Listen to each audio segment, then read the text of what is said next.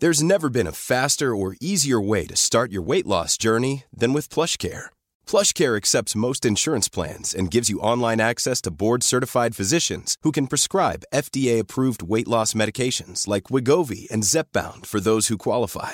Take charge of your health and speak with a board-certified physician about a weight loss plan that's right for you. Get started today at plushcare.com slash weight loss. That's plushcare.com slash weight loss. plushcare.com slash weight loss. El dedo en la llaga. Había una vez un mundo en el que nadie creía. Un país de historias inexplicables. Una nación con personajes asombrosos. Santo Tomás tenía razón. Hay que ver para creer. El México increíble. Las verdades que duelen. La voz de los que callan. El dedo en la llaga. Infórmate, diviértete, enójate y vuelve a empezar.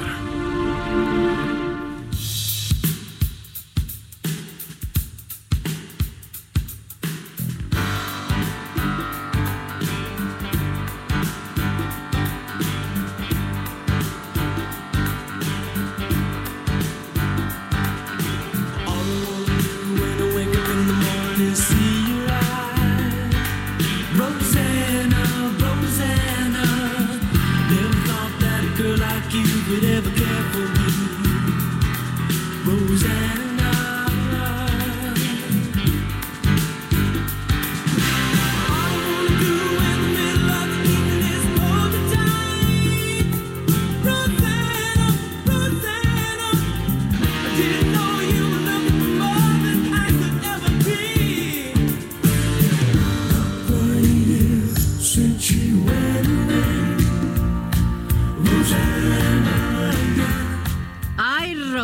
Roxana.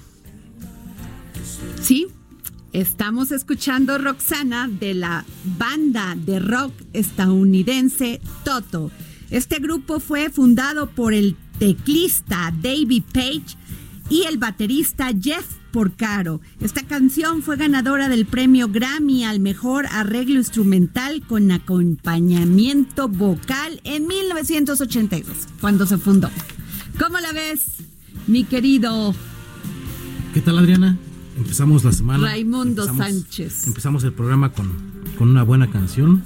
A todos los que somos mayores de 40 años, les va a traer buenos recuerdos. Que seguramente. estabas entrando a la, a Estaba la entrando a la secundaria. Uy, qué moda tiempos esta- esta aquellos. canción. Y bueno, era un hitazo. Pues bueno, pues con este humor empecemos. El dedo en la llaga. Yo soy Adriana Delgado Ruiz. Espero que luego no nos los quiten. Hay que mantenerlo durante toda la hora. Y nos, pues, ¿qué quiero? Les quiero decir que hoy ya nos escuchan en McAllen y en Brownsville. En McAllen y Brownsville estamos en Texas. El Heraldo Media Group llega a Texas. Y por supuesto, el dedo en la llaga también va a tener presencia en Ay, este. pues a todos nuestros paisanos, por favor, escúchenos. En, la, en el estado de la estrella solitaria y el más grande de los Estados Unidos. ¿Qué tal, eh? Pues a darle con todo y daremos siempre este lo mejor las personas que pues hacemos todos los días el dedo en la llaga.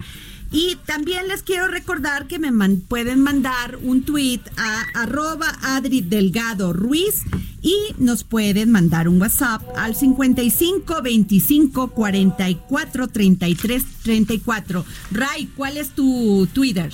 A mí me pueden seguir en arroba R-Sánchez P. Ahí estamos para atender todos sus comentarios, críticas, eh, halagos, lo que quieran. Bueno, y hoy quiero pues sí mandar una felicitación porque hoy es Día del Ejército, Ray. Hoy es Día del Ejército Mexicano y más, más al rato estaremos comentando el acto que se realizó Sí. en el Zócalo Capitalino con el presidente López Obrador. Le quiero mandar un gran, gran, gran felicitación a las fuerzas militares, tanto terrestres como aéreas. Pues sí, que se encargan de resguardar la paz en el territorio y resguardar la soberanía de nuestro, del Estado. Así es. ¿No? Bueno, y también un gran saludo y feliz cumpleaños a Gabriel Bauduco. Que te la pases padrísimo. Aquí tus compañeros del dedo en la llaga, pues te mandamos muchos saludos. Un abrazo muy grande a, a- al buen Gabriel Bauduco, que Ah. hoy está de manteles largos y que invita a la fiesta. Sí, que nos invita, Que nos. ¿verdad? Bueno, y iniciamos, fíjense que, que tras casos como el de Fátima, Cecilia, Ingrid Escamilla y otros más que créeme que ya no quiero ver el Twitter, porque se suman y se suman casos de feminicidios, de acoso, de abuso. Inclusive hace un momento vi un video donde están este, golpeando a una mujer híjole, y es. su hija la que está mandando el video y le rompen el, el teléfono. Realmente esto es terrible y es por eso que el día de ayer, Raimundo, martes 18 de febrero, el Pleno de la Cámara de Diputados aprobó un exhorto para condenar todo tipo de violencia en México, especialmente contra las mujeres y niños. El acuerdo aprobado por unanimidad exige a las autoridades de los tres niveles de gobierno coordinar acciones para prevenir, sancionar y erradicar el delito de feminicidio en el país. El dictamen reforma el Código Penal Federal y aumentará la pena quien cometa feminicidios de 60 a 65 años de prisión, ya que actualmente la pena de prisión es de 40 y 60 años. De acuerdo al Secretariado Ejecutivo del Sistema Nacional de Seguridad Pública en 2015, cuando inició formalmente la contabilización de los feminicidios, hubo 841 casos. Cuatro años después se disparó la cifra, alcanzando 1.006 agresiones en 2019, más las que se suman, Raimundo. Así es, sí. No podemos Raimundo, quitar el dedo en la llaga en este tema. Nunca hay que quitarlo y hay que seguir hablando. Estamos atravesando por una crisis en este asunto pues de las agresiones y asesinatos de mujeres. Tenemos que hacer algo y para eso tenemos a la a la diputada Usamela Sauri, Así es. que es la presidenta de la Comisión de Trabajo, Gobernación y Puntos Constitucionales y nos puede hablar sobre esto. Así es, diputada Dulce María Sauri, muy buenas tardes. Muy buenas tardes, Adriana. Muy buenas tardes, Raimundo. Buenas tardes. Nada más una cuestión. Eh, yo soy vicepresidenta de la mesa directiva. En la presidencia de la Comisión de Gobernación, por cierto, hay una mujer, también en la de puntos constitucionales, encabezada por una mujer. Eh, la Comisión del Trabajo, no, es por un hombre. Pero vamos al tema medular que ustedes están planteando. Efectivamente, el día de ayer el Pleno de la Cámara aprobó un punto de acuerdo para exhortar a las autoridades para efectivamente combatir la violencia hacia las mujeres y a las niñas y muy especialmente para evitar el feminicidio. Eh, me gustaría puntualizar con ustedes una cuestión. Por favor. No, la muerte de una mujer no necesariamente es un feminicidio. Una mujer puede, por ejemplo, morir en un accidente de tránsito, una mujer puede morir en una balacera, eh, pero lo es, es feminicidio cuando la matan por el hecho de ser mujer. Ahora bien, ¿cómo sabe la autoridad cuando sucede esto? Así es.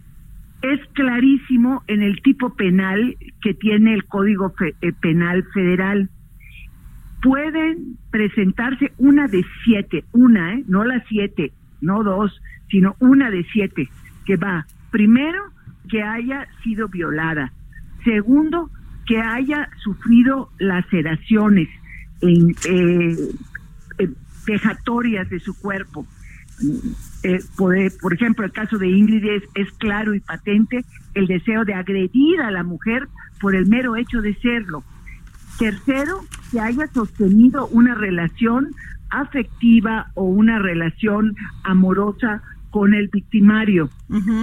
Eh, cuarto, que eh, la mujer haya sufrido después de muerta actos vejatorios como por ejemplo haber sido su cadáver exhibido en público, eh, tirado a la calle, desnudo.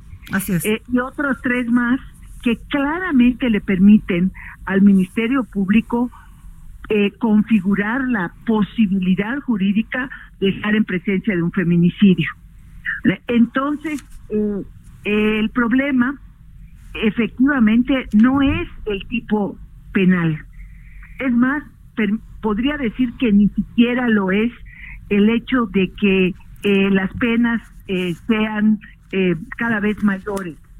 El problema empieza desde que se aparece el cuerpo y empieza la investigación. Ahí hacen, eh, eh, perdón, perdón, eh, diputada. Sí. El problema es que es ahí, ese es el, el meollo del asunto, la investigación, porque usted puso un ejemplo, si aparece, pues si la atropellaron, ¿no? Pero ¿cómo sabemos que si no se hace una investigación con, con este, este esquema de género, no, ¿cómo sabemos que esa mujer a lo mejor la, la, la, este, la aventaron ahí atropellada?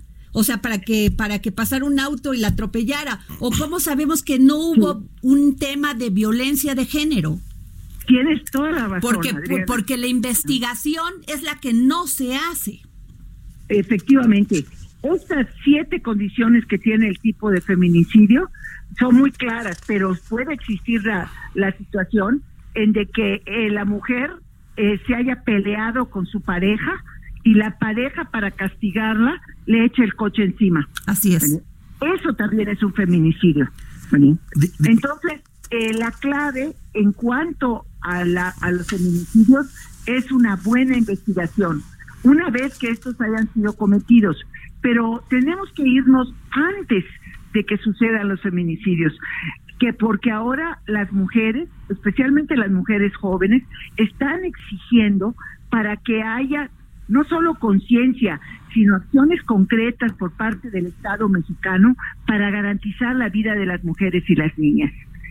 Y ahí entramos a un terreno muy complejo, pero indispensable de abordar, que es toda la parte de prevención y que tiene que ver con que las mujeres y las niñas dejen de ser parte de esa cultura patriarcal en que las mujeres, sus voluntades, sus cuerpos son propiedad de el género masculino, de un hombre que siente que puede conducir su vida y tomar decisiones sobre su voluntad. Y esto tiene en la parte más violenta, más severa, eh, más claramente violatoria de la paz, de la vida de las mujeres, como es el feminicidio, como son eh, todas aquellas lesiones causadas por su condición de género, lo que se da de violencia en el seno de los hogares. Esto, todo ello tiene que ser investigado y sancionado con el máximo rigor posible. Así es. Diputada. Pero también hay dos líneas que no podemos dejar. Una, la atención a las víctimas. Y no solo se trata de la víctima de un feminicidio cuyo cuerpo tiene que ser tratado con dignidad, que es lo que no ha sucedido eh, en, en, los últimos lamentables hechos. Se trata también de las familias, de los familiares que sufren esa pérdida. Esos tienen que ser atendidos y considerados como víctimas también. Y la otra parte tiene que ver con las acciones de prevención. Y allá da muchísima tristeza decirlo, pero los recursos presupuestales que se destinaban a la red de refugios para las mujeres que sufren violencia en sus hogares fueron reducidos a su mínima expresión por este gobierno. Fue inútil lo que las oposiciones dijimos cuando se discutió el presupuesto y en forma por demás draconiana lo eliminaron. Y otro tipo de situaciones políticas públicas que previenen y le dan a las mujeres mayor facilidad para poder trabajar fuera del hogar, para poderse empoderar económicamente, como es el caso del programa de estancias infantiles que también fue eliminado. Muy bien. Entonces, si queremos atender en forma integral el fenómeno del feminicidio, tal como la Cámara de Diputados definió, tenemos que hacerlo de esa manera. Diputada, rápidamente nada más. Eh, en, el marco legal que tiene México, ¿es el óptimo para, para combatir el feminicidio, para prevenir, o necesitamos reformas eh, en esta materia? en la parte del delito de feminicidio se requiere revisar el tipo penal en los códigos penales de los estados, porque así, como en el federal es clarísimo, eh, eh, hay varios estados en los que dice que tiene que concurrir los cinco o los seis circunstancias que se anotan. Y eso es imposible. O sea, es, es, es muy difícil que concurran las seis. Eh, entonces, lo que queremos, y es un propósito que también se mencionó en, esta, eh, en este comunicado conjunto, eh, queremos revisar los tipos de feminicidio de los estados para trabajar junto con los congresos de los estados y que quede tan claro como en el cómo está en, en la legislación federal, porque la mayoría de los feminicidios son del fuero común, es decir, se, se rigen por los códigos penales de la Ciudad de México, del Estado de México, de Morelos, solo por mencionar los estados cercanos a la capital, ¿no? Entonces, esa es una. Dos, tenemos también en la parte penal que afinar algunos otros tipos que violentan los derechos de las mujeres a vivir en paz, especialmente el tipo de hostigamiento sexual. Y ayer, por primera vez, la Cámara de Diputados, a propuesta del grupo parlamentario del PRI, introdujo en el Código Penal Federal el tipo de acoso sexual. ¿Sabes que no existía el tipo de acoso sexual? Espero que Dios. la República lo apruebe. No, no existía. En el Código Penal Federal no se sabía qué es el acoso sexual, no estaba definido en la ley. Y ayer un dictamen de la Comisión de Justicia se puso a discusión de unas iniciativas que habíamos presentado, eh, el grupo parlamentario del PRI, eh, también el grupo de Movimiento Ciudadano, se aprobaron positivamente y esta propuesta del PRI para establecer el tipo penal de acoso sexual quedó aprobada en la Cámara de Diputados. bueno, pues felicidades, este diputada Dulce María Sauri. Le agradecemos muchísimo y vicepresidenta de la Cámara de Diputados, le agradecemos mucho que nos haya tomado esta llamada para el dedo en la llaga. Muchísimas gracias a ustedes porque este tema tan delicado, tan duro, tan triste, en la medida en que ustedes en los medios de comunicación le ponen el dedo en la llaga, en esa medida contribuye mucho a darle una solución. Muchas gracias, diputada, Dulce María Sauri. Bueno, pues ahí está Raimundo. Así está. Qué buena, fíjate, no conocían el tipo, el, tipo penal de acoso sexual. Acoso sexual. Válgame Dios. Bueno, pues estamos. Híjole, es que qué mal estamos. Te juro que me pone, me pone de malas escuchar eso. México.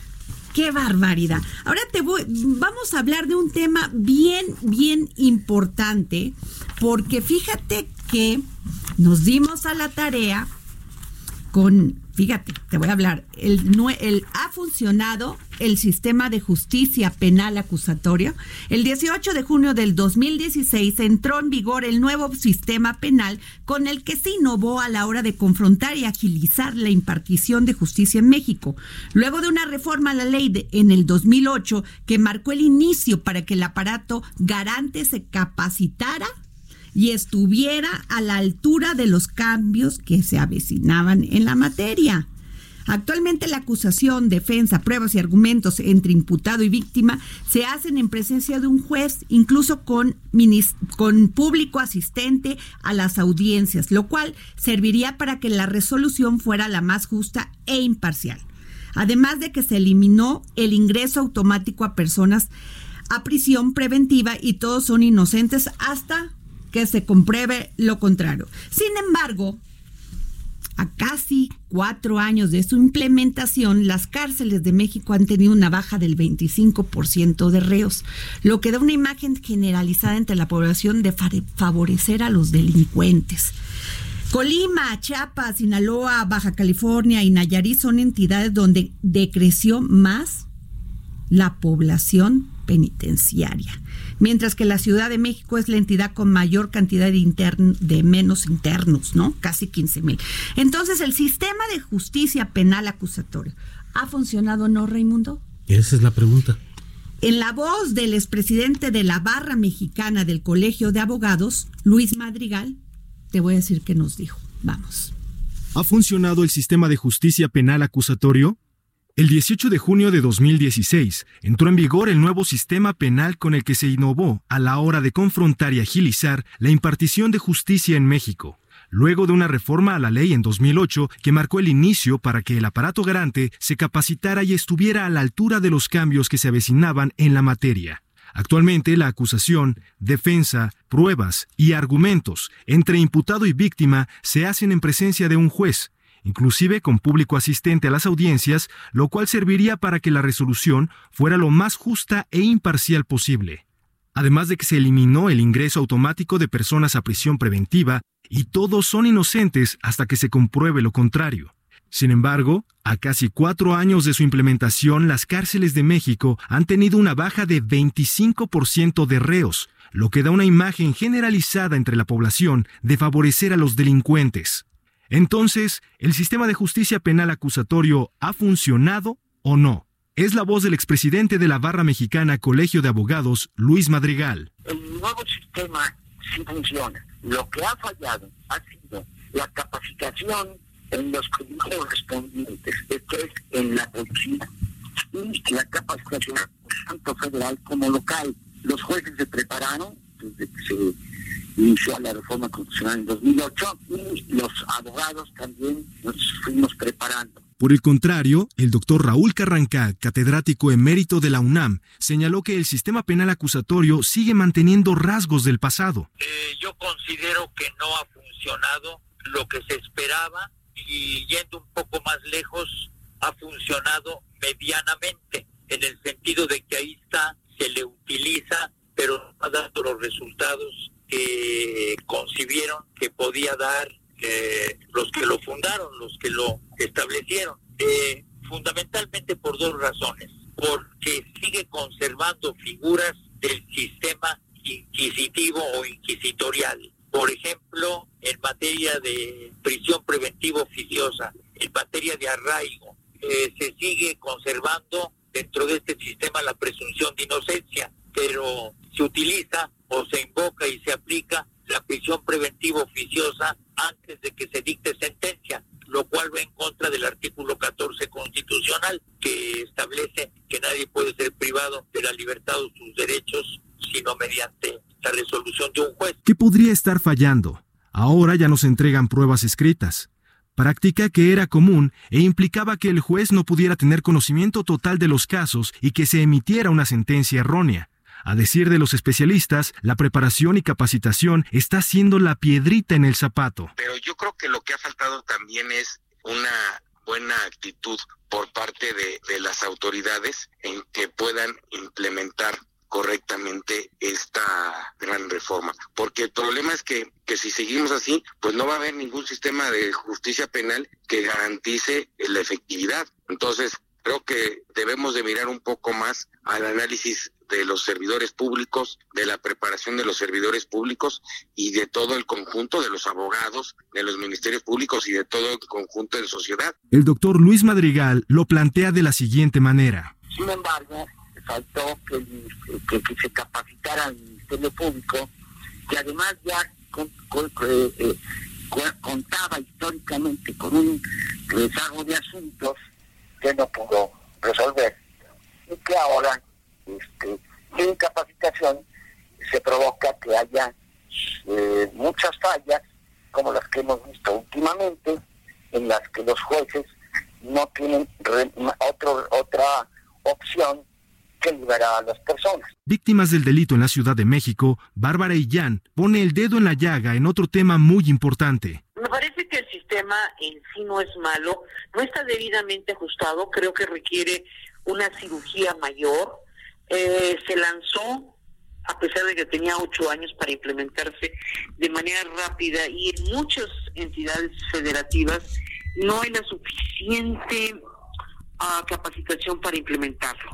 Pero independientemente de esto, sí tiene algunos problemas, como el hecho de que se minimiza mucho algunos temas que tienen que ver con el género, en el que hay muchísimos acuerdos reparatorios que si bien la idea es despresurizar eh, eh, las cárceles, en realidad... Bueno, es por eso, con todas estas opiniones muy importantes, que le pedimos al senador Miguel Ángel Mancera coordinador del grupo parlamentario del PRD, que nos hable del sistema de justicia penal acusatorio, porque yo me acuerdo que él siempre se opuso a esto. Muy buenas tardes, senador.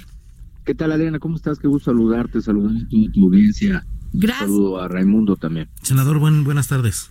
Buenas tardes. Senador, ¿ha funcionado el sistema de justicia, este, del sistema de justicia penal acusatorio? Mira, yo creo que se tienen que hacer, se tienen que hacer muchos ajustes todavía. La implementación de los ocho años es en un modelo en el que desde el principio lo dijimos, las implementaciones previas de donde derivaba esta, la implementación de Colombia, la implementación en Chile, la implementación en Argentina, es decir, las implementaciones previas demostraban que una vez que empieza a caminar un sistema judicial, un sistema eh, de procuración de justicia con este nuevo modelo, requiere hacer ajustes, como todo. Es un vehículo nuevo, pero lo tienes que mandar a ajustar porque si no, no funciona correctamente. Entonces, este sistema que se ha implementado en nuestro país, lo que ha dejado de saque es una salida de más de 40 mil personas de prisión a nivel federal y más de 15 mil en la Ciudad de México. Entonces, eh, es obvio que hay que hacer ajustes, es obvio que se tiene que eh, ir eh, más allá de la capacitación, porque yo te puedo decir que hoy estamos viviendo con asuntos que en el sistema anterior o en el actual daban libertades. Entonces, con este nuevo que se supone que es más garantista y que tenemos que eh, ser mucho más acuciosos, lo que hay que evitar son las salidas eh, de un sistema que se vuelve laxo, ¿no? La gente observa que detienen al asaltante, la gente observa que detienen al agresor y, lo, y luego lo ven en, la calle. Claro. Entonces tenemos procedimientos abreviados, tenemos en, eh, sentencias que recortan la, la duración de la condena por lo mismo, porque el sistema está hecho para eso, para evitar a toda costa la prisión, pero yo creo que con la realidad que está viviendo nuestro país requiere ajustes. Yo insisto que requiere ajustes. Este gobierno lo ha entendido en, buena parte porque pues se aumentó otra vez el catálogo de delitos graves. Si hay mucha gente que dice es que es ir a contracorriente, es que eso es malo, estamos regresando. Sí puede ser en el sistema en una concepción académica, en una concepción de cómo debiera de, plantearse en un país en el que todo funcionara correctamente, pero con la realidad que estamos viviendo, pues a mí me parece que no podríamos dejar sin considerar delito grave muchas de las conductas que hoy nuevamente lo son. Yo yo estoy en esa en esa tarea. México requiere, por ejemplo, como un ejemplo, la despistolización. Estamos viviendo una sociedad que cada vez está más armada, que tiene más acceso a, estas armas de fuego y que pasa de tener 40% de homicidios dolosos con arma de fuego a 70% con arma de fuego. Entonces, tienes que combatir esas conductas. Y cuando el Ministerio Público detiene, si vemos las cifras de PGR, entonces, ahora Fiscalía General de la República, a más de 6 mil personas armadas y de estas solo mil logran llegar a proceso, pues quiere decir que algo, algo no está bien. Senador, eh, yo le quiero preguntar, eh, habla de la despistolización que usted de hecho propuso desde que fue jefe de gobierno, eh, usted estaba empujando esto. Esto lo ha planteado directamente al grupo parlamentario de Morena, al presidente de la República, y no parecemos ir en sentidos contrarios cuando o se habla de abrazos, no balazos hacia la delincuencia, y usted con la despistolización y el sentir ciudadano allá afuera en la calle que siente muchas veces desprotegido. Lo que, lo que debes tener son, eh, obviamente, las policías bien capacitadas. Yo no estoy hablando de que pasemos ahora a un modelo como lo tiene, por ejemplo, Londres, en donde en Londres ni siquiera la policía está armada, pero sí estoy hablando de que no puedes permitir que la sociedad se arme y todo el mundo tenga un arma de fuego, porque entonces los delitos que tú vas a ver en la calle ya no van a ser por un asalto, no van a ser por la comisión de otro delito, sino vas a ver pleitos, vas a conocer eh, temas de conflictos familiares que van a terminar utilizando armas de fuego. Bueno, y senador, un gran tema es que las carpetas, la integración de las carpetas, la investigación por parte del Ministerio Público en cuanto a lo pericial o policial, pues está dando estos resultados también, ¿no? Aun cuando se gastó más de 21 mil millones de pesos entre 2008 y 2016 para que los ministerios públicos, jueces y el resto del aparato fueran capacitados. Y lo estamos viendo con este tema de los feminicidios. Los, de, los delincuentes, pues que les es muy fácil contratar abogados para defenderlos por procesos mal organizados. Sí, yo te concedo razón en en las cifras que estás manejando, Adri, solamente te diría lo siguiente, mira, eh, por ejemplo, infraestructura en la Ciudad de México, para poder tener los eh, espacios del sistema acusatorio, pues debe, ser, debe haber sido, si no mal recuerdo, una inversión cercana a los 5 mil millones de pesos, Ciudad de México.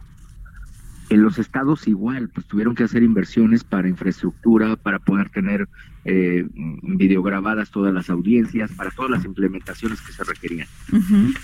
Pero si tú volteas a los servicios periciales, yo hoy te puedo decir que todavía debe haber servicios eh, periciales en forense, en medicina forense, que se realizan en las funerarias, eh, porque eso eso lo vivimos en, la República Mexicana.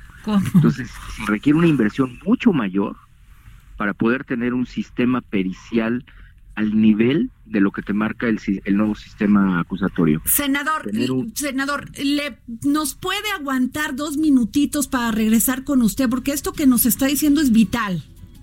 Sí, Adriana. Sí, no? perdón, discúlpenos, porque ya sabe cómo es el corte de la radio. bueno, yo soy Adriana Delgado y nos escucha usted a través del Heraldo Radio aquí en El Dedo en la Llaga.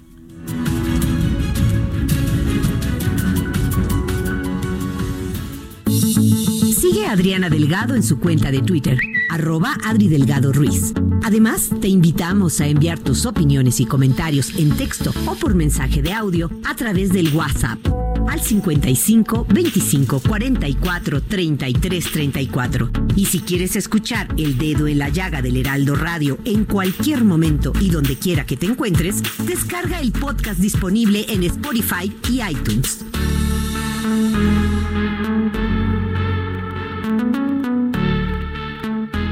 Escucha la H, Heraldo Radio.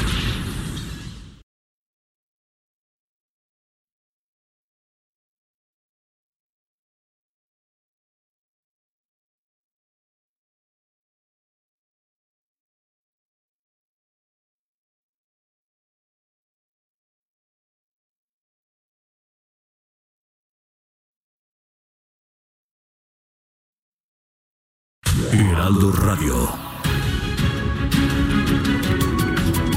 Bueno, regresamos en la línea con el senador Miguel Ángel Mancera y estamos hablando de si sirvió, funcionó ese sistema, este sistema de justicia penal acusatorio, porque como bien dice Raimundo, pues es como tener un coche, no sirve y no lo quieres cambiar. Así es, senador, yo le quería preguntar con este símil que usted hizo del, del automóvil. Sacamos un automóvil nuevo de agencia, le estamos invirtiendo 21 mil millones de pesos eh, y resulta que el carro finalmente no termina de arrancar. ¿Sirve o no sirve? Porque por las mínimas fallas salen eh, presuntos delincuentes libres, no porque sean inocentes, son por fallas en, este nuevo sistema. Bueno, senador. Sí, sí, perdón, senador, escuchó la, la pregunta. Sí, sí, escuché a ver, perfectamente, escuché a Raimundo. Eh, yo lo que diría ahí es lo siguiente, y siguiendo con el mismo ejemplo, el vehículo sí sirve, efectivamente se buscó tener un buen vehículo, un vehículo funcional de primera, pero como cualquier otro le tienes que hacer un primer servicio, si tú no le haces el primer servicio y entonces le haces los ajustes necesarios, no va a funcionar por mejor que sea la intención de que tengas el, el vehículo más funcional, no te va a dar el resultado que debe dar o para lo que está diseñado. Eh, entonces nosotros tenemos que, yendo a este primer servicio, hacer los ajustes necesarios para que funcione bien el sistema. Pues sí. Eh, yo nada más eh, te, planteo un ejemplo. En este momento se tienen que hacer ajustes al Código Nacional de Procedimientos Penales hay muchísimas salidas anticipadas que se están dando de manera discrecional y que eh, salen de todos los delitos que te imagines. ¿Y quién se está enterando? ¿Quién está supervisando esas salidas? Antes había un comité y había un comité, bueno, de varias personas discutían si alguien debía salir o no debía salir. Se superó ese comité y ahora tenemos jueces de ejecución. ¿Quién supervisa a los jueces de ejecución? ¿A quién están dejando salir? Están dejando salir incluso a personas que participaron en delitos muy delicados, muy graves. ¿Y quién lo está supervisando? Estos son todos los tramos de control de los que yo hablo. Entonces no está sirviendo los pilotos ni los mecánicos. No está dando el resultado que debiera de dar porque no se han hecho los ajustes que desde mi punto de vista se tienen que hacer. Yo he reiterado este concepto de la puerta giratoria he recibido cualquier cantidad de críticas por ello, pero sigo creyendo fervientemente que mientras esté la puerta giratoria operando, no vamos a cambiar el panorama. Pues sí, el tema es, por ejemplo, hablaba de la policía. Fíjese nada más, senador. Les dan una. Hay, hay patrullas que tienen 700 mil kilómetros y ni siquiera se las cambian los salarios para los policías que se supone que muchas veces también hacen investigación, pues tampoco es el mínimo, no se quieren arriesgar. Claro, es que se tendría que homologar lo que se ha planteado y lo que se ha discutido en muchas ocasiones, en varias reuniones, es lograr un parámetro homologado de salarios, un parámetro homologado de prestaciones sociales y un parámetro homologado de capacitación hoy en nuestro país, eh, déjame plantear una cifra aventurada, les platico. Eh, las últimas que yo tuve tenemos alrededor entre 500 y 600 municipios que no tienen policía. Estás hablando de, 2.500, réstale los que no tienen policía. Y luego te vas a los que sí tienen policía, pero no tienen eh, vehículos, no tienen armas, no tienen capacitación. Y si tú vas haciendo ese mapa en nuestro país, pues de los 2.500 y tantos municipios, te vas a encontrar quizá con un 60% en donde no hay manera de garantizar seguridad, ¿no? Pues Porque no se ha homologado. Pues ese, eso es parte de este coche que platicamos, metafóricamente, nadie puede manejar que nadie puede manejar, man. Es que la clave está en las policías locales. Hay que reforzar a las policías locales, pero hay que hacerlo desde un modelo homologado en prestaciones, en capacitación, en equipamiento. Pero este es un debate que llevamos años, senador. Yo no, en México creo que está resintiendo. Nada más que nunca se ha querido dar el paso de inversión. Tú revisa, revisa todos los presupuestos y verás, Raimundo, lo que vas a encontrar. Pues eso lo vamos a buscar, créame. Muchísimas gracias, senador Miguel Ángel Mancera, coordinador del Grupo Parlamentario del PRD, por habernos tomado esta llamada para el dedo en la llaga. Abrazos. Gracias a ustedes, muy buenas tardes. ¿Cómo viste, Raimundo? un tema que parece que no tiene fin, ¿eh? Pero viste o escuchaste, perdón, lo que dijo el maestro Carranca. ¿Qué tal? Y el tema es la falta de capacitación de los ministerios públicos que muchas veces, Raimundo, pues se llenan de otro tipo de, de este, de, de, sí, de asuntos mercantiles, familiares y, y de, de, dejan de atender los graves. Los temas de justicia social. Exacto. Eh, está cojeando este sistema Y bueno, y también temas, o sea, como este que estamos viendo ahorita en la tele, que, que el tribunal rechaza pruebas para meter a la cárcel a alguien, ¿no? y que además, pues sí, y además que este casos donde el juez conoce la competencia de un asunto porque el denunciante no la quiere poner, por ejemplo, en Nuevo León, y la pone en el distrito, en la Ciudad de México, y luego llega al tribunal colegiado y se lo mandan otra vez a Nuevo León. Es, es un cuento de nunca acabar. De veras, esto me parece ridículo. Por favor, ¿qué hacemos? Escuchen a los que saben, a los que saben de, del derecho, de la constitución, del derecho penal, del derecho... Escúchenlos, por favor, porque esto no va a parar, Raimundo, si seguimos en esto. No va a parar. ¿No? Y bueno, déjame decirte que el día de ayer, 18 de febrero, los diputados aprobaron el dictamen para poder sortear bienes si no han podido ser vendidos o subastados. Con 14 votos a favor, 6 en contra y 2 abstenciones, el pasó el dictamen que modifica las leyes generales de bienes nacionales y federal para la administración y enajenación de bienes del sector público. Con este dictamen se contempla que los bienes nacionales no solo podrán venderse con una licitación pública o subasta, sino también con un sorteo como el que se propuso para el avión presidencial. El objetivo dicen, es maximizar los ingresos al erario. Además, de acuerdo con el dictamen, de esta forma se podrá superar los recursos que se obtendrán por compraventa e incluso hacer más atractiva la participación de los ciudadanos en los procesos de enajenación. Y es por eso que tenemos al diputado Raúl Bonifaz, integrante de la Comisión de Gobernación y Población. Muy buenas tardes, diputado. Hola Adriana, buenas tardes para usted, su amable auditorio, para don Raimundo Sánchez. Estoy a sus órdenes. Gracias. Este, y de este diputado, Eh, pues, ¿cómo está esto? Nomás que no nos quieran vender el Palacio de Chapultepec, diputado, no lo permita. No, no, no, no. Este es un bien histórico nacional y lo, lo, lo otro, lo que se está buscando es eh, acabar con tanta opulencia que hubo ante una realidad con pobres al extremo, en grandes cantidades. Entonces, eh, esta iniciativa, como usted lo ha comentado muy bien, se trata de añadir eh, el sorteo como un mecanismo para enajenar los bienes que por sus características o por las condiciones de mercado no han podido ser vendidos.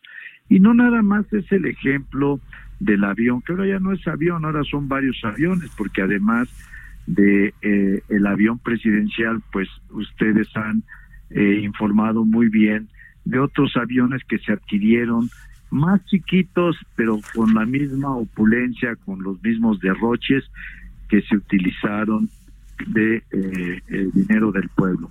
Entonces, insisto, aquí eh, vamos, se modifica eh, la ley para que se incorpore el sorteo como una manera de enajenar bienes públicos. Por ejemplo, si no salieron las casas de los narcotraficantes que se estaban este pues subastando, las van a poder rifar.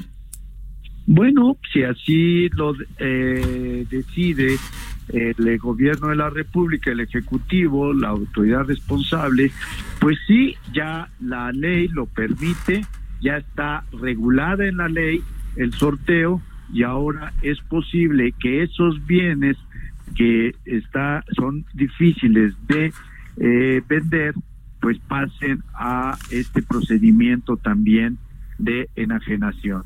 Entonces es un, es, insisto, es un mecanismo para la enajenación de bienes que por las condiciones de mercado no han podido ser enajenados a través de lo que señala la ley. Diputado, yo le quiero preguntar, eh, hace rato mencionó usted lo de la rifa del avión, que al final no es una rifa del avión y que es... Esta ley se presentó expresamente para eso, al principio. Después les dijeron que no iba a ser para el avión. ¿No estamos este, abusando de hacerle leyes a modo al Ejecutivo Federal? En lugar de estarlos metiendo, hemos visto que hay, hace, hace, un rato platicábamos de temas como el sistema de justicia penal acusatorio, el asunto de los feminicidios. ¿No estaría más interesante meternos a esos asuntos que pues este, este poner a sorteo? Porque son 500 mil millones de pesos de eh, supuestos ahorros que hizo el presidente. ¿Para qué quiere más? ¿Dónde está ese dinero? ¿Para qué se quiere más? Bueno, eh, don Raimundo, yo no creo que estemos errados aquí en la Cámara de Diputadas y de diputados los legisladores.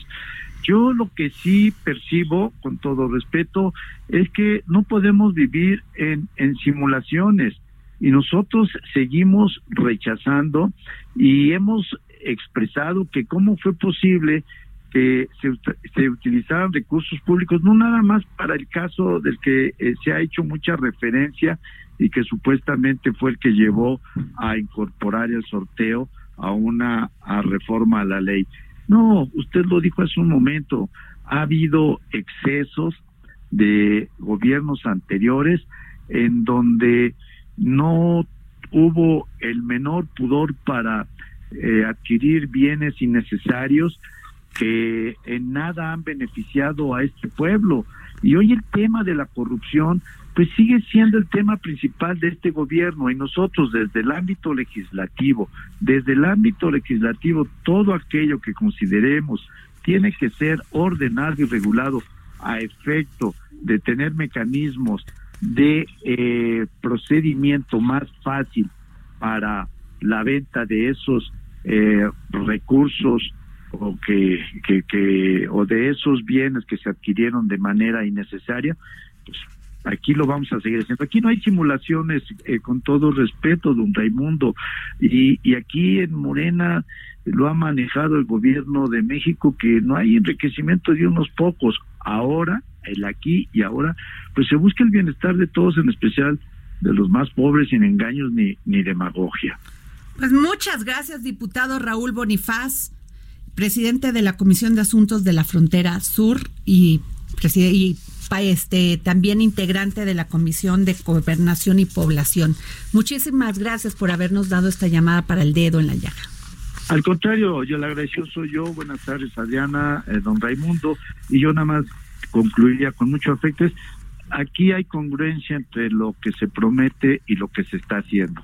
Que tengan una buena tarde. abrazo, diputado. Muy gracias, diputado. Y bueno, pues ahora con cosas más agradables, yo sí voy a suplicar que por favor no le echen para atrás si quieran vender el palacio, el, el castillo, de Chapultepec. El, Palacio de Bellas Artes. El Palacio de Bellas Artes, porque era opulente, ¿no?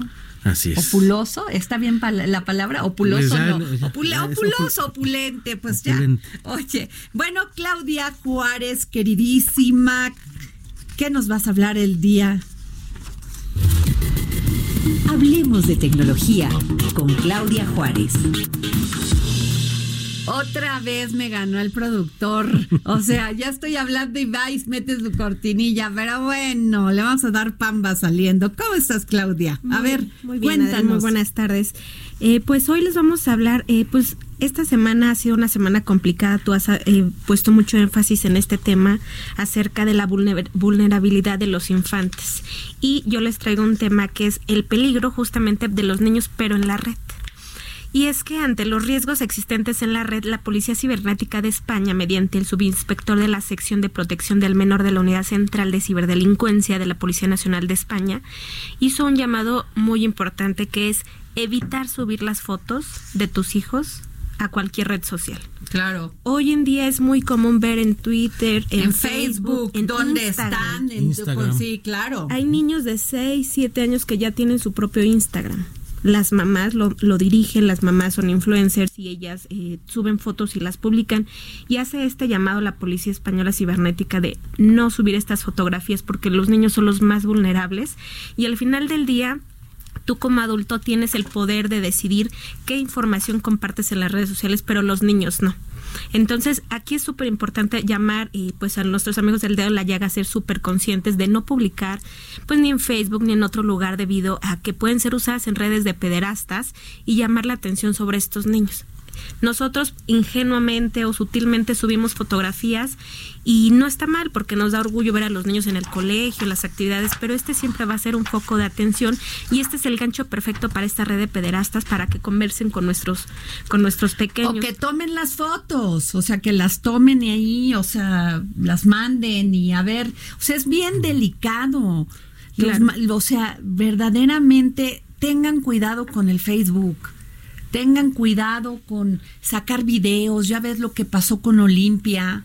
Exacto. La ley Olimpia, bueno, dio paso a la ley Olimpia y ya creo que ya hay una persona que ya está en la cárcel pagando un delito sentenciado.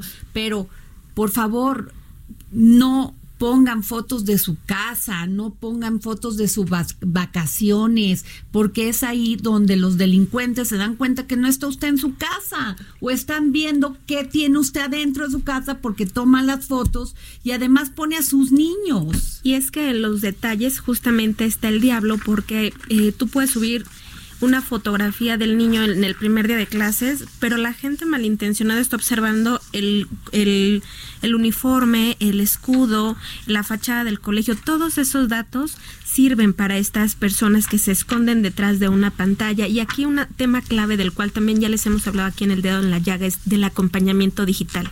No podemos dejar a los niños vulnerables a hacer manejo de redes sociales cuando son todavía pequeños y no tienen como esa conciencia. Y es que te paso unos datos, bueno, Raimundo también les paso unos datos, de acuerdo con la encuesta nacional sobre disponibilidad y uso de tecnologías de la información de, de los hogares de 2019 que publica el INEGI, en México hay 80.6 millones de usuarios de Internet lo que representa algo así como el 70% de la población de entre 6 años o más. ¿Te das cuenta que un niño ya de 6 años tiene acceso a todas las tecnologías, al internet, redes sociales y si no tenemos este acompañamiento, pues bueno, es una es una ventana de oportunidad para aquellos que quieren delinquir con esta con esta información. Oye, Claudia, eh, yo te quiero preguntar, eh, hablas de 80.6 millones de usuarios, evidentemente muchos de ellos son menores de edad. Eh, ¿Hay alguna lista de sugerencias a los padres que con pasos muy específicos de qué hacer cuando sus hijos quieren abrir una página en, bueno, abrir un perfil de Facebook, de Twitter, de alguna de estas. De hecho, las redes sociales te piden un mínimo de edad. A la hora que tú estás dando tus datos, te piden 13 años en Facebook.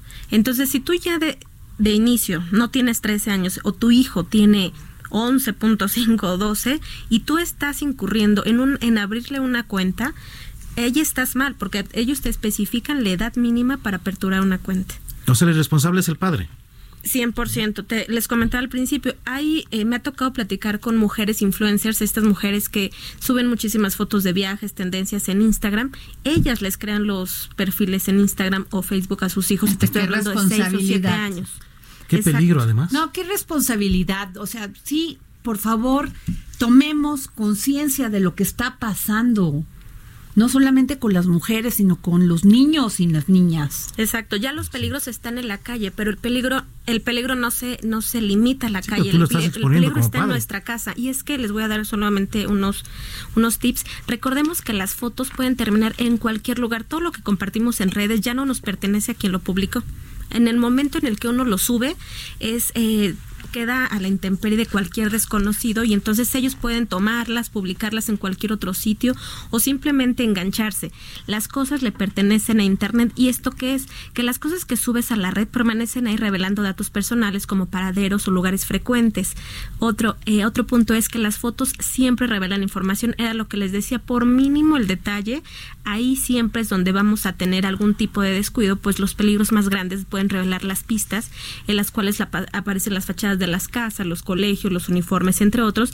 Y lamentablemente, como bien comentaba Sadri, es que uno mismo pone en peligro a nuestros pequeños. Las fotos de los hijos los hacen vulnerables y ellos no tienen decisión o no tienen la capacidad de decidir si quieren ser expuestos a redes sociales o no. Uno es el que lo incurre. Entonces, este llamado de la Policía Cibernética Española, pues creo que viene muy ad hoc en estos tiempos en México. Aquí tenemos una policía cibernética pero no se ha legislado como tal. No se, nuevamente nos quedamos cortos en materia legislativa. El año pasado, justamente, la diputada priista Mariana Rodríguez Mieriterán propuso un punto de acuerdo que analizaba la protección cibernética para menores. Tenemos una policía cibernética.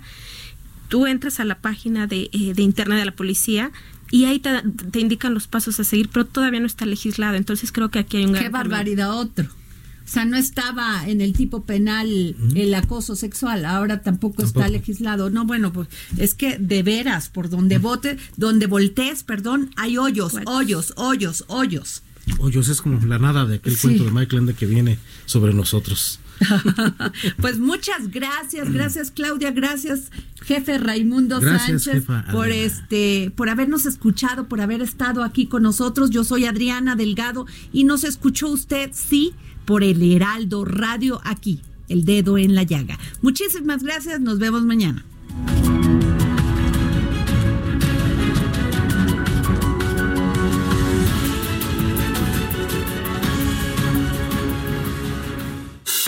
Esto fue El Dedo en la Llaga con Adriana Delgado. Heraldo Radio, la H que sí suena y ahora también se escucha.